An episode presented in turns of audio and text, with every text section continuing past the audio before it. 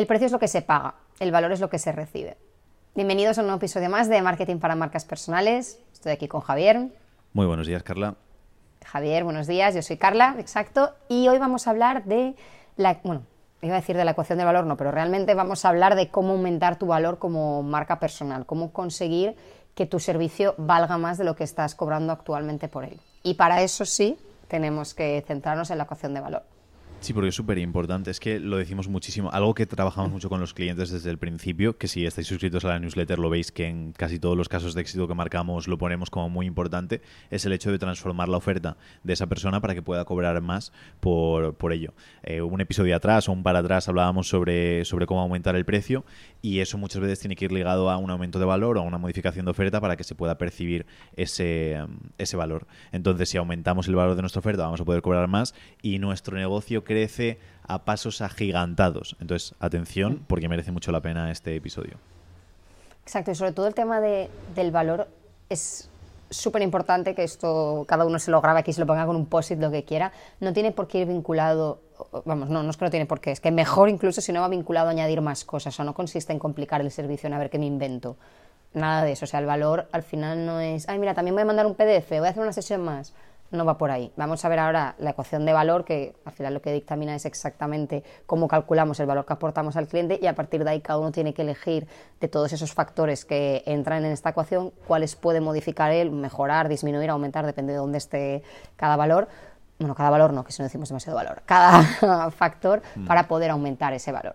Entonces, ecuación de valor tomamos nota, papel, ojalá tuviéramos aquí una pizarrita o algo para poder decirlo, pero vaya, es una ecuación... La tendremos. La tendremos, exacto. Es una ecuación muy sencilla que todos podemos retener. En la parte de arriba, en el numerador, tenemos el resultado final multiplicado por la probabilidad de conseguir lo que el cliente quiere. Y en la parte de abajo, en el denominador, tenemos el tiempo multiplicado por el esfuerzo que, tardan, que necesitan para conseguirlo, mejor dicho. Entonces, ahora, si os parece, lo que vamos a hacer, vamos a hablar de la parte del numerador y la parte del nominador, evidentemente para aumentar ese valor tendremos que o bien aumentar el numerador o bien disminuir el denominador y vamos a ver distintas estrategias que podríamos utilizar para hacerlo.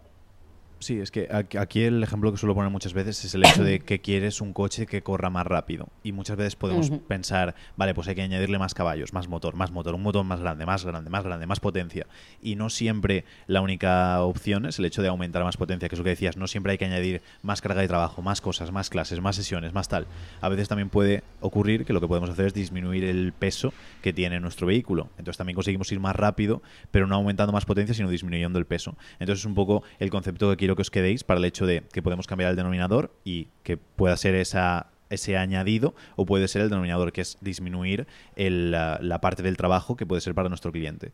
Entonces, en el, en el numerador tenemos tanto el resultado final como la probabilidad de conseguir lo que quiero. Para el resultado final es saber el beneficio que se va a llevar la persona, es decir, para qué nos están comprando.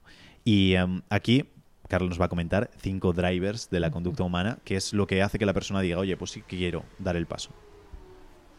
Exacto. Más que cinco, al final van a ser cuatro, porque hay uno pues que creo que va, va, a liar más que otra cosa. Pero bueno, vamos a ello.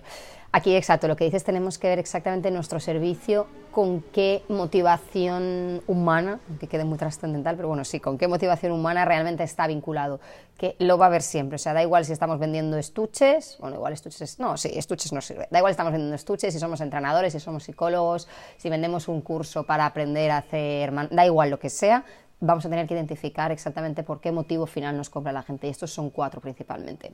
El ser percibidos como poderosos, el que nos respeten, que nos quieran más o aumentar nuestro estatus. Entonces, si nosotros somos capaces de detectar cuál es el motivo final por el que una persona nos compra, por ejemplo, qué sé yo, el, alguien que se mete en un curso para hablar mejor de...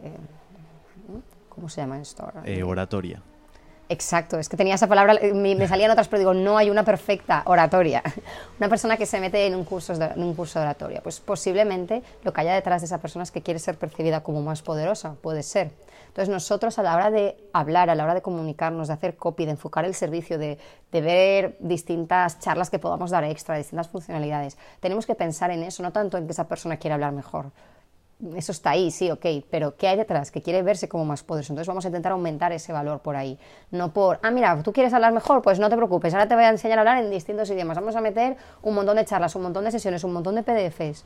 Mm, no, es que quiero que me vean con más poder, quiero que la gente sienta que cuando entro por la sala hay una persona con poder. Entonces no me hace falta para eso estar conectado más horas contigo, me hace falta otro tipo de cosas. Sí, es, ir un poco más allá de lo obvio. Tenemos lo tangible, que puede ser, en el ejemplo de entrenadores, perder 5 kilos, en el ejemplo de la oratoria, ser capaz de hablar sin trabarte, pero después eso tiene que ir un poco más allá. ¿Por qué quiero perder los 5 kilos? A lo mejor es porque queremos ser percibidos como poderosos y una persona con mucho sobrepeso no está percibida como tan poderoso. O porque nos respeten, porque si hablo y me estoy trabando todo el rato y parezco tartamudo, eh, no me van a respetar. O porque quiero que me quiera más eh, mi pareja. Entonces puede ir ligado a eso. Quiero perder peso porque quiero que mi pareja me quiera más. Dentro de que alguien diga está bien, está mal, bla, bla, bla. Pero si vamos a ese intangible o eso que no es tan obvio, ahí es donde muchas veces está el resultado final que busca la persona o la razón real por la que nos está comprando. Entonces, si ese resultado final es mucho más atractivo, van a percibir mucho más valor y van a estar dispuestos van a estar dispuestos a pagarnos más, pero a incluso pagarnos. La diferencia entre que sí o que no puede ser ligado a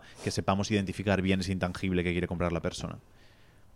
Y la segunda es la probabilidad percibida, que es lo mismo, que ya no solo nos quedamos en el resultado final, sino cómo de posible es que si te contrato vaya a conseguir eso.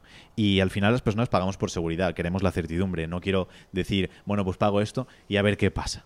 No, es como, vale, si yo pago a esta persona para conseguir este resultado, quiero asegurarme al 100% de que me lo dé. A veces el 100% es difícil, aunque existen garantías y demás, pero para eso tenemos que usar un montón de herramientas diferentes, que puede ser contenido generado por usuarios, es decir, si vendemos un producto, pues que haya personas que lo tengan, lo estén utilizando y dices, vale, no es solo una maqueta, no es ahí un tío en Nigeria que ha creado una web de estafa, sino que hay gente de verdad real, incluso a lo mejor personas que conoces, que están utilizando eso. Eso crea una certidumbre increíble. Pueden ser también testimonios pueden ser casos de éxito. Hay un montón de formas de que podamos transmitir certidumbre a nuestro cliente, que sea, oye, si contrato a esta persona, es muy fácil que me vaya bien. Y eso, el ejemplo más básico es una persona cuando empieza de cero, que tiene cero testimonios, ha trabajado con cero personas, a veces el primer cliente es el que más cuesta con muchísima diferencia. Y en el momento en el que tienes 100 clientes es como, es que consigo clientes a diario. Entonces, tener muy en cuenta el tema de la probabilidad percibida.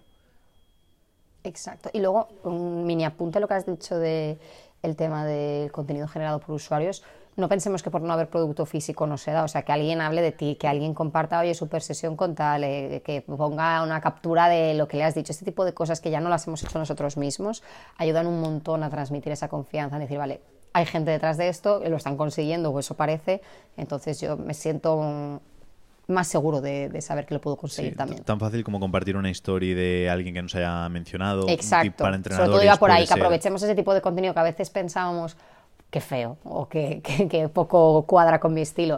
No todo es que sea bonito, hay mucho más allá del contenido de Instagram, entonces este tipo de, publicaciones vienen muy bien para reforzar nuestra imagen, claro. más allá de que sea bonito un tip para entrenadores, por ejemplo, algo que hacemos nosotros, si le mandas un regalo a los clientes, también es fácil que después esa persona lo suba a sus historias mencionándote y diciendo, oh, gracias, no sé qué, y luego puedes poner tal un cliente súper contento con un regalo que le he hecho para que pueda conseguir su objetivo. Pum, has conseguido ahí una maravilla que a veces te puede costar 20 euros del regalo.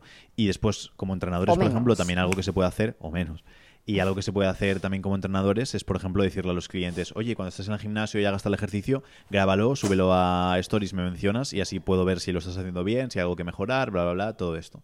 Igual que si hacen algún check de posar delante de un espejo, lo mismo. Eh, lo subes, me mencionas y eso te da pie a que tú puedas después compartirlo y decir, un cliente consiguiendo resultados increíbles o haciendo tal ejercicio para conseguir unos glúteos fuertes. Y eso no lo haces por el hecho de a lo mejor aportar valor ni nada por el estilo, sino para aumentar la probabilidad percibida de, conseguir los resultados y te contratan. Entonces es una, una herramienta, una estrategia muy útil.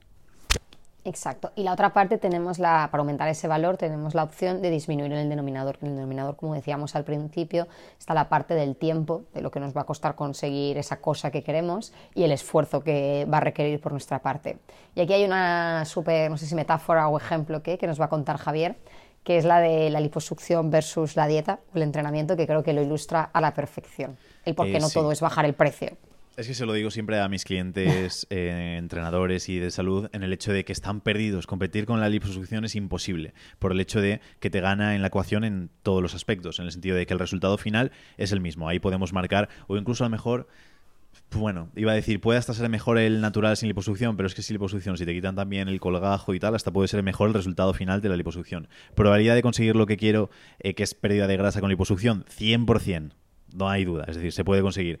Eh, con ejercicio, dieta y tal, la probabilidad percibida de la persona, como no tenga una fuerza de voluntad muy grande, mm. dice, uff, no sé si me va a funcionar. Y después, el, el, disminuir la parte de trabajo, pues ya ves, el esfuerzo que te implica la liposucción, que simplemente pagar, sentarte en una camilla y levantarte a lo mejor con un poco de moratones o un poco de dolor al día siguiente o a los dos días y en una semana estás como nuevo, respecto a estar seis meses o un año o cinco años eh, sudando en el gimnasio y currándotelo, etcétera, etcétera.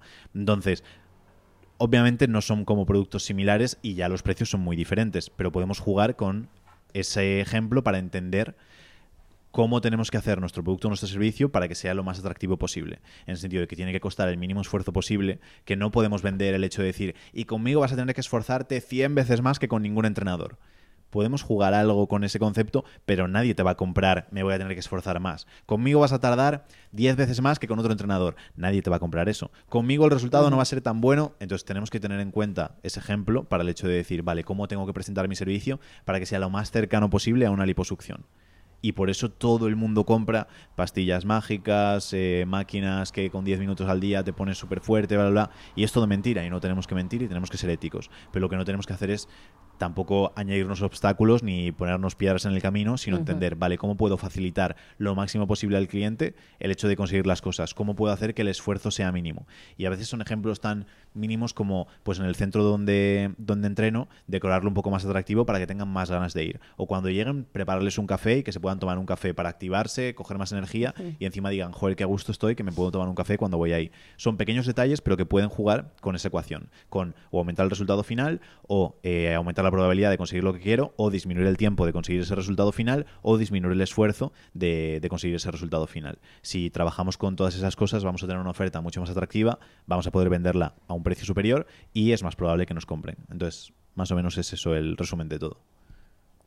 Exacto, aprobadísimo. Ahí están los cuatro factores de la ecuación de valor, que cada uno vea cuál es más factible modificar y más rápido y más resultado va a tener pronto y que se ponga a ello, que tiene cuatro opciones, alguna seguro que le encaja. Listo, Carla, y nos vemos en el siguiente. Hasta la próxima.